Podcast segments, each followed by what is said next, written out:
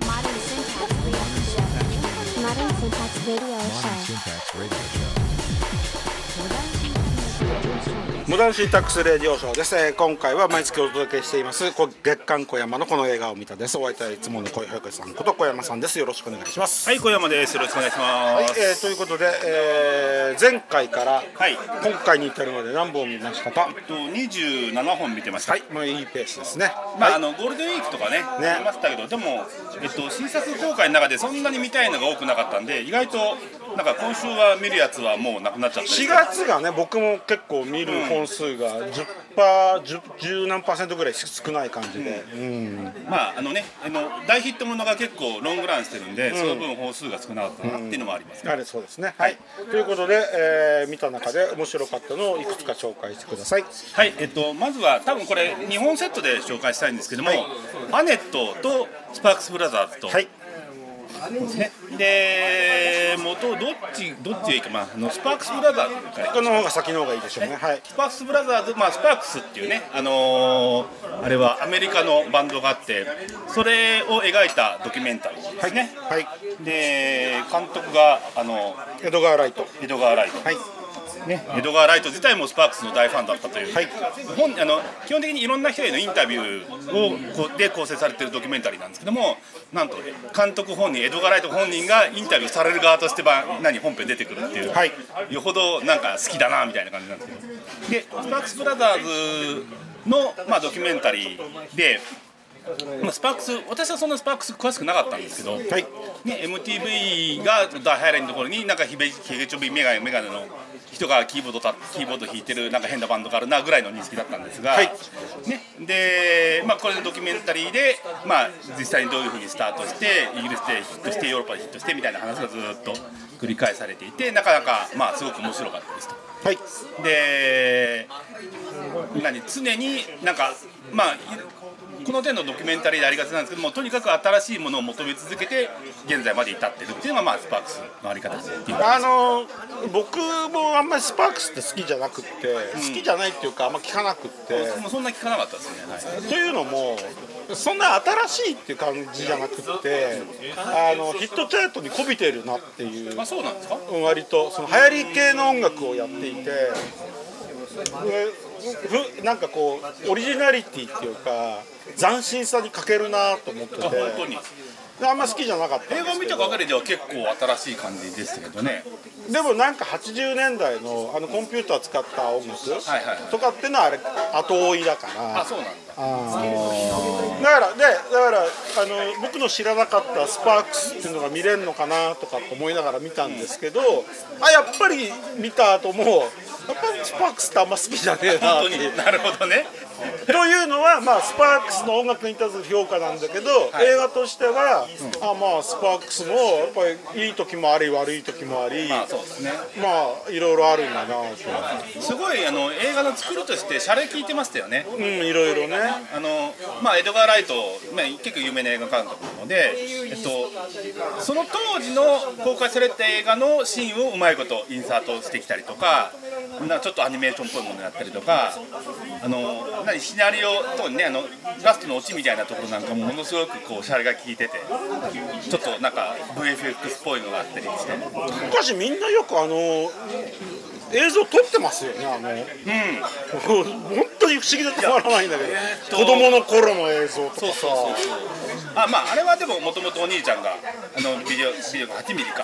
だってお兄ちゃんっていうかあの人だって70代だから相当昔じゃないですか。そういうの撮るの好きだったみたいな話が紹介されるじゃないですか。でも残ってんのがすごいそれに限らずやっぱ最近ねあのミュージシャンのドキュメンタリーいっぱいあるんですけども昔の映像よく撮ってますよね。そうあのこの後喋るであろうザッパに関しても。ザッパもそう。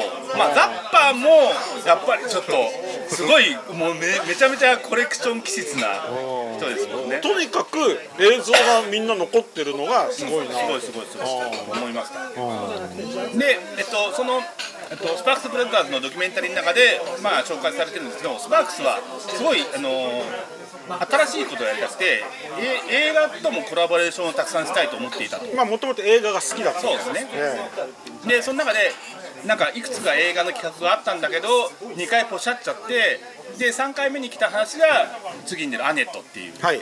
でアネットはスパークスが、まあ、原案というか原作的なものを持って、それをえっ、となんだっけ監督さん。えっ、とえっ、とあれだ。リョース・カラスクス。はい。ね監督にやってもらってすごくいいなんて言いますかねえっ、と偶話というかその現実感がよくないなんかすごいうまいなんか薄れた感じのなロックミュージカルになってるっていうね。あのそうですか。僕アネットは、はい。マダムドライバー以外は、はい。いまいちとかっていまいちですか？評判を聞いたんで怖くて見れなかった結構好きですよ。あそうです。か、うん。なんかロックオペラでしょでも。ロックオペラというまあまあロック、まあ、どの辺がロックかっていうの話もありますまあ、普通にミュージカルですよ。あれだからトミーとかピンボールの魔術師とか、かつてそのロックミュージカルっていうのはいろいろあったんですけど、はいあんな感じなんですか？それ見てないから分かんないまあでもそう。あのねすごい不思議な話を不思議なまああと物語的にはえっとコメディアンスタンダップコメディアンがいて有名なそれがアダム・ドライブアダム・ドライブで、っと、オペラのソプラノのすごい有名な歌手がいてその人がえっとマリオン・コティアールってそのその恋人2人が恋人同士な。んですよでこの恋人同士がまあなんか歌を歌を歌いながらなんか仲良くなってで子供が生まれてっていうんですけどその子供がアネットっていう名前でそれがなぜかねからなんかからくり作り物の人形で出てくるんですね。あ木のはいはい。はいで木の人形がなんかこううまいこと特撮みたいなやつでこうでそれがアネットちっちゃい子はどんどんどんどん大きくなって大きくなっても木の人形木の人形でまあまあもともと原作っていうか原案がスパークスでそれをカラックスがうまいことそのなんかいろんな偶偶話要素をたくさん入れつつなんかミュージカルとして成立させてみたいな。これ結構長いんですよね。長かったっけ？もう2時間。2時間。まあ長かった長いけど長いあでもんですよ140分。長いですね、うんうんだから俺耐えられるのかと思って。あ で見なかったんですけど。あ面白かったですよ俺は。ああそうなんだ。へえでこれ結構ね日本のなんだっけえっと例の助成金が入ってるんですよ。へえであのね最初そのアネットの人形をどこだかのその人形の何人形が有名なところの里のそのそれを使うっていう予定だったのがそれがでもダメになっちゃってでも助成金は欲しいのでで日本人の役者さんが3人か4人ぐらい出てるっていう。誰？えっとなんだっけあの人。有名な人？有名っつや有名。うーん名前出てこないまあいい。やうんはい。へえそうなんだ。そうだきゅなでも普通にえっと英語のミュージカルだから日本人出ててもちゃんと英語でミュージカルで歌うんですよ。よくできてます。なるほどねえーっていうまあそういうお話でまあスパークスな絡みのやつが2本。まあこれはセットなんですかね。えっとね俺はえっとアネットを見てからスパークスブラザーズを見たんですけどあ逆か？あそうそうそう。なんだけど多分スパークスブラザーズを見るとアネット見たくなりますよ。なんなかった？なんなかった。なんなかったなんなかった。俺評判聞いてたから。えー、普通にあれ見たらさそうかどんなもんだろうっていやだからスパークスパークスそんな好きじゃないから。そんな好きじゃない音楽を2時間何十分も見せられてもなーとかって。スパークスの音楽っていうよりはちゃんとミュージカルの音楽。になってますまあいい。はいわかりました、次はえっと名探偵コナン。コナン君の、えっと、ハロウィンの花嫁っていう、はい。コナン君映画。はい多分ねコナン君映画を見たのは俺3本目ぐらいですね。はい。ずいぶん前に一遍見てそれはま面白くなかったんで、はい。でコナン君映画を意外とまあ見てなかったんですけど、はい。今回予告見て面白そうだったんで見に行ったら面白かったああそうですか、僕あのこの前この前のドラえもんと同じパタドラえもんーン。同じパターン、ええ、あれ紹介されたんで、まあ、見に行かなきゃいけないなと思っておっさん一人でドラえもん映画を見に行ったんですけど、まあ良かったですよね。面白かったでしょ。良かったです。そうそう。良かったんだけどまたコナン君を一人でおっさんが一人でまた見に行くででもまああの無理に見に行くことはないですけど普通にあの前見たコナン君映画の感じかなと思ってなんかこう怖さ半分くらいで見に行ったら普通に面白かったです。まあまあ話は別にいいただコナン君映画すごいのはなんていうかな。コナン君のポジションみたいなやつを最初5分ぐらいでちゃんと説明してくれるんですよね。ああ見た目の子供なぜそうなったかっていうのをちゃんとなんかねあの新一がなんかなんで初めて見た人もちゃんと大丈夫っていうはいはい。あれすごい。そうそう。マーベルには見習ってもらいたいぐらい。の 某マーベル。もうマーベルには。はいわかりました、はい。えっ、とこれはだからまあ安定のコナンなんですよね。安定かどうかは分かんないんですよ。俺そんなにたくさん見てないから。ただ俺今まで見たコナンの作品の中で一番良かったですあのこれ映画やるんで、い。テレビで昔のコナン映画やってたんですよ、はい。見たんですよ、あんま面白くなかったんですよね。もうねだから2個前のそのなんだっけ？ちょっとあのえっとコンピューターセキュリティの話みたいなやつがあったじゃないですか。あれ見たけどそんな面白くなかったなと思って今回のは良かった。ああそうなんだ。見に行くのか俺は。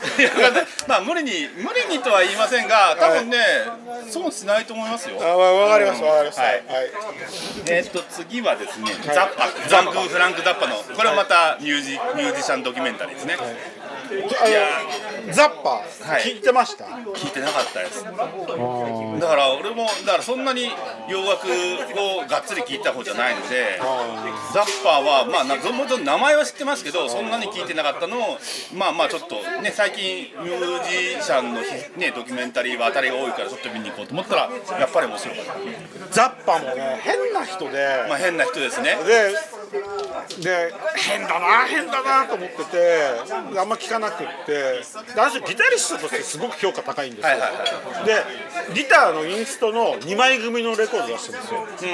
うん。僕それ持ってるんですよ。あはいはいだからギタリストとしてのザッパってのは知ってるんですよでもこのギターがまた変でね。まああのねあの何？えっとねこの映画を見てると分かりますけどとにかくなんかえっと普通じゃないことを常にやり続けてますよねこの人、でねザッパのギターがなんで変かっていうのが、映画見て分かったんですけど、あの人ギター持った時にこれどうやって音出すんだって言ってたじゃないですか、でその後しばらくしてフレットを押さえると音程が変わることが分かった、もうこれでギターは弾けたようなもんだあと。ー若い頃ね、あれがあれが全て。ずーっと？もうだからわギターなんてフレット押さえたら音程が変わる楽器だからそれさえ分かっちゃえばあとはそのフレット変えればいいだけでしょってその感覚だけ弾いてるんです。普通のギタリストの感覚じゃないあれはそうなんだもうスケール練習してコードがどうだからうんちゃりかんちゃりじゃなくて。まああの人もう生粋に音楽家だから。そうね。もう頭の中で音があるからその音はどこを押さえれば出てくるのかが分かっちゃえばあれですもんね。OK あのいわゆるロくくりとしたロックミュージシャンじゃないですか。くくりとしてはね。なんだけどだっていきなり作曲するって楽譜に音符書くじゃないですかあの人完全にこうねクラシックな作曲者のあれですよね。で映画はそんなザッパの天才的な一面を、まあ、強調しつつ、えー若い頃から。そうそうそう。まあまあ変な人と言いつつまあまあなある意味純粋でこうなんか信念を曲げない人ですよね。だから現代美音楽家なんですよねそうそうそう、ううん、新しいとは今までにない音楽をずっと求め続けてる感じ。ん。まあだから面白い面白いっていうかあザッパってやっぱ変な人だったんだなっていうのがよくわかり、ね。あの地下倉庫すごかったじゃないですか。あのフィルムのライブラリー。とオーディオとあれでもそれまでのやつもうほとんど全部撮ってて結局ね未発表音源のアルバムがな2年に1遍ぐらい今でも出続けてるっていう。だからもう本当にねプリンス並みですよねねすごいっすよねというなんかこういうなんかわけわかんないけどすげえ人がいるんだなっていうのがよく分かった映画ですちなみに、ザッパのバンドって、オーディションがすごい厳しくて、で超絶うまくないと、ん合格しないんで、みんな腕試しでオーディション行ってたのでとにかく受かれば「えー、俺ザッパバンド受かったぜ」とかっつってあの自慢できるっていう。であの映画の中でスティーヴ・ヴァイが出てきてまあいろいろ喋ってるんですけどでバイ自身のあのプレイングの様子はなくてもったいなかったんですけど。あーすごいうまいですね。すっごいうまいです。であのビニー・カレウタっていうドラマーがいるんですけど、はい。その人のシーンは叩いてるシーンですけど、わあビニー・カレウタってこんなにうまかったんだみたいな感じのドラミングをしているんで。えうんでビニー・カレウタって元あのミュージシャンズミュージシャンでうまいうまいって言われててジェフ・ベックかなんかとも一緒にやってたんですけどもこんなにうまかったんだみたいな。ーまあななんつうかそのね同じミュージシャンにリスペクトされてる感じですねザッパの。そうそう。ねポール・マッカートニー出てきますけど。そう。だから頭の中で音作っちゃってるからその人間が叩ける叩けない関係ないんですよ弾ける弾けないが。でこの通り弾いてくれてたらうんこれは人間技じゃできないぞっていう自分がなんかそのオーケストレーションってやるのも結局自分が作った曲をこう弾ける何弾けるやつがいないからまず自分で弾いたみたいなこと言ってるじゃないですか、結局ね曲が全てであってそれに何ついてこれるアーティストがいたらやらせてあげるぐらいな感じ。まあやっぱちょっとね天才肌の天才なんですね。芸術家肌ですよね。芸術家ですよね。でそういうのがねいわゆるロックとはあんまりだからロックってジャンルも多分本人にとってはあの正しくないんでしょうね。正しくないね。うんうんそういうあれはザッパの曲であって別にロックってジャンルがどうでもいい。でもともとオーケストラの曲やりたいって言ってたん。ですよねだからそれだから結構いいんですよね。だから本当今亡くなっちゃった後でもねアルバム出続けてるっていうのがまあそうです。まあ面白かったですね。はい。はい。次はえっとマイスモールランド。あそっち来ますか。もう、はい。もう、もう、マイスモールランド、あ、とこっちか、ドクターストレンジ先ドクターストレンジ。はい。ドクターストレンジ、はい、マルチバース・オブ・マッドネス、はい。えっと、まあ、おおむね評判はいいんですけど、まあ、一部からちょっと非難のような感じになってますが、えーその一部が僕です。はい。はい。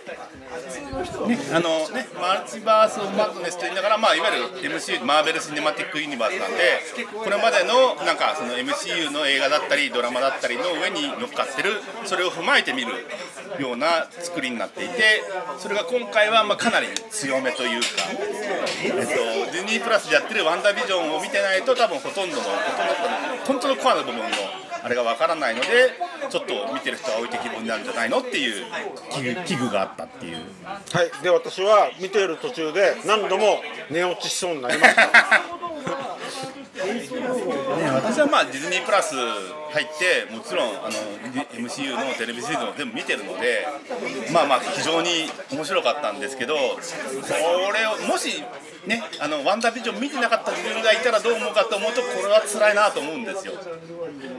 あのスパイダーマンで、あのマルチバースのいいところが、はいとってもいい感じで、えー、と表現できていたんでで今回はもうマルチバース・オブ・マッドですとかっていうんで、あいい感じでいくんじゃないかなと思ったんですけどなんかなんだか話よくわかんねえぞ的になっちゃってて、いや本当にいい感じに狂ってていい良かったですよ。俺は全然わかんなくて。そうなんだよな。いやでも、うん、まあそれはしょうがないです。マーベルのマーケティングが失敗。だからねもっと文句を言ってもいいんじゃないかと思うんだけどねないですよね。だから願わくば、あのアメリカのそのマーベルファンが SNS であ「もうお前ディズニープラス見てないと分かんないような映画作るんじゃねえよ」ってディズニーに対して激しい抗議運動をしてもらえると、はいまあこういうこともなくなるんじゃないかない やでもそういう文句を言う人は大体 MCU ファンで MCU ファン見てるから。あのだから小山さんも前言ってたんですけどあの最初の方にダイジェスト的にあ5分ぐらいで5分で分かるワンダービジョンっていうね。そうそうそう。ショートムービーみたいなのがあればちょっとはそうそう。緩和されたに違いないという。もういきなりだからね。そう何の説明もないってね、まあ、最近なんか続編的な映画がやっぱりよくあってでちょっとねそういうこれまでのみたいなあらすじが紹介されるの昔は多かったんですけど最近ないんですよね。どの映画も。ないね。もういきなりだからね。そうそう。意外と置いてきぼれでそれで大丈夫かなとか思ったりするんですけどね。まあ映画だったら12で1見てないとダメよは分かんない。けどディズニープラスですからね。オリジナルシリーズ10は見なくちゃダメですって ちょっと辛いっすよね。辛いっすよね。ただまああのえっともしディズニープラスに入ってもいいよっていう方はワンダービジョンを見てから MOM 見ると多分ね面白さが全然違うと思いますまあ、ということで小山さんは面白かったけど僕はあんまり面白くなかったっていうことで、えーとまあ、見る人それぞれ受ける印象があるだろうなというところで。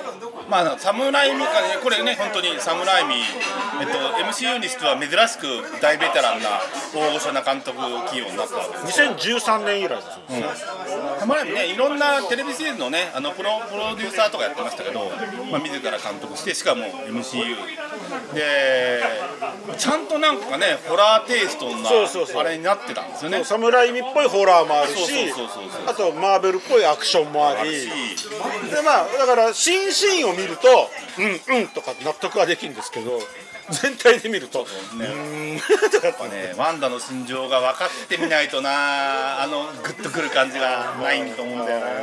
まあそんな感じでした、はい。続きまして。続いて、えっと、マイスモールランド、はい。これは邦画です。そうです。日本の映画ですね。日本の映画ですね。はい、えーっとクルド人。クルーズで埼玉の、えっと、南部、まあね、あの蕨とかねあのあの辺のにいやクルーズ人コミュニティがあるんですけどもそこの家族を描いた映画なんですが、えっと、高校3年生の女の女の子がいてその人がまあいろいろ苦労するっていうお話ですね。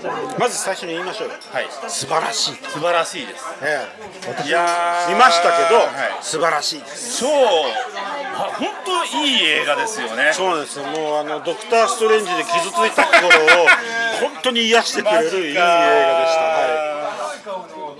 やーでもいや本当ねあもうなんかねツイッターで宣伝を見てで予告を見てこれはちょっと見に行こうかなってあんまりそんなに期待しなくて見に行ったらすごいいいじゃないですか。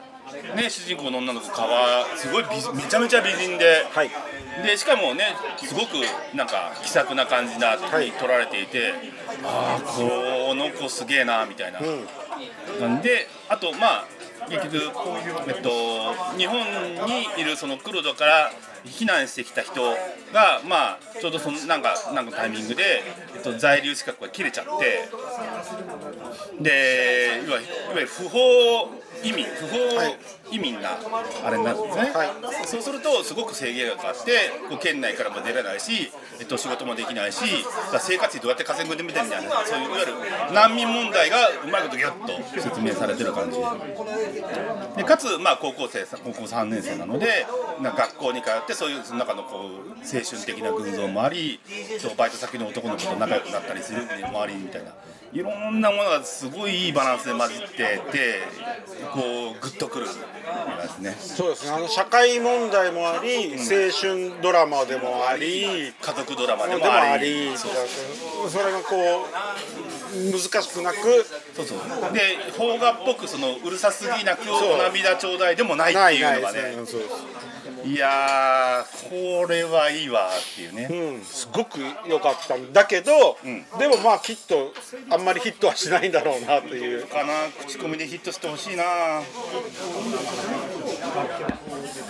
でえっとその主人公をやってるえっと嵐嵐莉菜さん、はい。これがあのやっぱりえっとマルチオリジンな人でお父ん？ドイツ系ドイツ人と誰かのハーフのお父さんととロシアと,、えっとイランとどっかのハーフのお母さんの間に生まれた子供。いろんないろんな血がたくさん混じっててでねやっぱ根血には美人が多いって言いますけどいやーああいうになるんだなみたいな。あれ同級生にいたらビビっちゃいますよね。ね。で監督さんってね川大馬さんって方もやっぱりの、まあ、マルチオリジンな人でやっぱりそういうのを問題意識として持ってやっぱクルド人の問題のあれをなんか調べてってシナリオを書いたんですね。まあね。そのクルド人難民問題っていうのは非常に難しくて。難しい。超難しい。でそ普通の難民ですら難しいのにでクルド人難民ってなるとさらに難しくなってきてでなんで難しくなるのかっていうのはまあいろいろネットで調べると理由がわかる。ねもう本当特に日本はその難民政策がすごい冷たい国としてもう有名になっちゃってるのね。この間のウィシュマさん問題とかね。あの収容所で死んだりしましたけど、まあ、日本の難民政策を、まあ、暗にこう批判してるような内容でもあるし。であの主人公いろいろあ主人公とかも登場人物いろいろいて自分がその立場だったらそれぞれどう思うか考えるか動くかっていうのをこうシミュレーションしながら見てみると、まあ、いろいろ感情が揺さぶられてきて、もう何が正義で何が正義じゃないのかっていうのが分かんなくなってきたりとか、えー今後の人生どう生きていこうかとかいろいろ考えちゃうんで、まあ、なかなかいい映画だなとは思います。本当あのねエンタメとしても面白いしそういう社会問題を知るきっかけにもなるっていうね。い。やーこうこうこういう映画がなんか日本で出てくってすごいなと思います。でもねあの単純に、あの白黒つけたい人とか、はい。明確な結末が欲しい人は多分合わないと思います。明確な結末つけようがないですよね。実際の社会を描いてるから。だけどまあ最後がねああいう感じで終わるじゃないですか、はいこれどうすんだよ？みたいな感じがあるんで。そういうのがモヤモヤとして残る人は、きっとモヤモヤとして残ったっていう印象であんまり高い評価はしないんじゃないかなと思う。まあまあでも見てほしいですね。やってる映画館すごい少ないですけど。そうなんですね、え ー見てください、はい。はい。続きまして。続きましてこれはその後に見た後死刑に至る山っていうね。あはいえこれはー、と安倍貞夫と、そうですね。えー、誰だ岡田岡田武史え？違う？あそうだっけ、うん。っていう。あのは連続殺人犯。14件だっけ？えっ、と24 24件。の連続殺人犯がいて、はい、が捕まって、まあ、そのその連続殺人犯はそのとある町でパン屋をやってたんですけどそのパン屋によく行っていた少年にいきなり手紙が来るっていうところが始まる。最高サスペンスですかね。これはもう本当にあの安倍貞夫の気違いっぷりにもうもうそれのみっていう感じです本当に。ああそうなんだ、うん。ストーリーが良かったとかそういうことじゃなくて、えっとね、ストーリーもまあいいしあと撮り方がすごいうまいですね。あの、えっと、安倍貞夫はもう留置場に入ってるんで結局その主人公はまあ面会しに行くんですけど面会ってこう鏡鏡とか透明なガラスアクリル板的なそうそう、はい。あれで向かい合うじゃないですか、そういうカメラの撮り方で2人の顔がうまいこと重なったりとかあそういう演出をその一画面で両方のない表情をダブらせたりやったりってすごいうまいことやってるんですよ。さっきの「マイスモールランド」のやつで、面会に行った時に、はいはい。娘の顔の上にアクリル板でお父さんが祈る姿が映るような感じの撮影をしてたのと同じような感じですね。それをさらまあちょっとファンタジー要素が入るんでさらになんかこう幻想的なところに持ってってたりとかね。それがそれは結局その主人あの何？殺人犯である安倍貞夫に心がコントロールされてる様子みたいなやつをそれで描いてるあいやちょっと話もいいしなかなかそうそういうなんか精神的にじわじわ怖くなるのを見たい方はぜひみたいなこれ安倍貞夫だからすごく評判いいですよじ評判いいですねやっぱり、まあ、安倍貞夫ドンピシャな配役ですよそういう意味ではすごく一見すごく人当たりが良くてすすごくなんかなんかいい人かなと思って仲良くなっちゃうんだけど実はその裏にはみたいな話で。なるほど、うん。これ僕見ようかなこれはね、えっとね最後まで見るとオープニングのシーンがすげえ怖くなります。ネタは言えないけど。ちゃんと気をつけながら見ることにします、ね、はい、もう本当にそういう意味ではいろいろ仕込み伏線もちゃんとあっていやーうまいこと騙されて騙してくれる。あいやいい映画ですね。あなるほど。はい。はいということで以上でした。えーということでこの後5月。まあ今日が水曜日なんでね、はい。えー5月13日からははいあさってですよもう「新ウルトラマン」新ウルトラマンね。えーノイエテーゼ。ああ G の ノイエ銀英伝の。銀河英雄伝説もありねあと何かがあり何かがあると結構ねすアハームービー行きます？アハアハーのムービー行きます？あれわかんないな。これ行こうと思ってる。あのスージークワトロとリンダ・ロンショってやってるじゃないですか、あれどっちもなんかね映画 .com では評判高いんですうよでもあれねサンプル数が少ないからなんじゃないかなって。要するに見てる人が少ない。で見る人はファンだ、だから点が高い。数字級はちょっと見に行こうかなと思ってるんですけどまあわかんないかな。でリンダ・ロンショとかねあの結構高いのかな。意外だったんですよインタースタットは別に見に行くつもりなかったんですけどちょっとちょっと考えて。まあだからそんな感じでそうね。あのミュージシャン系シリーズ。うん。えあーはああね。やっぱりミュージシャンドキュメンタリー続きますね。あー本当あとはあとはあとは「トップガンマーヴェリック」がついにあついについに。ついに公開。何何年待ちですか？延期に延期を重ねてついに公開。どうかな。あとはまあ月末には犬王もはい来ますねあとガンダムクロスドアの島とかね。はいまあそんな結構いっぱいあります。まあとはいえやっぱり「シン・ウルトラマンシン・ウルトラマンがねはい。あさってあさっての朝のチケット取りましたからもう。どんなことになるのか。いや 楽しみでしょうがないですよね。ーね。うん。やっぱり新エヴァっていうよりは新ウルトラマンの前みたいなワクワク感がありますよね。ちなみにあの僕「シン・ゴジラ」を見た時のフェイスブックでのコメントがはい「シン・ゴジラ見たあん。のすげえ。これだけでしたけど。ねまさに。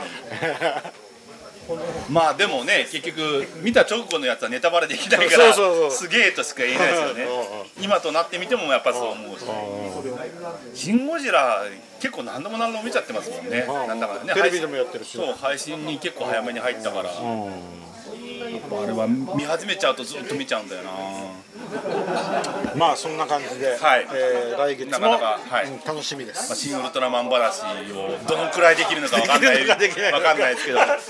1ヶ月じゃまだ辛いかなネタバレ解禁は。いや大丈夫ですか？1ヶ月あれば。え大丈夫なんですか？大丈夫ですか？1ヶ月だったら。あのポイントさえ見ればポイントがあるじゃないですか、ん。はいまあ、ゴジラにしても。あって、はいはいまあ喋れる範囲で、ダメかもしれないし。そしたら見てから。じゃあ新ウルトラマン話を来月はお楽しみにってはいということでした。ありがとうごはいありざいましがとうございたました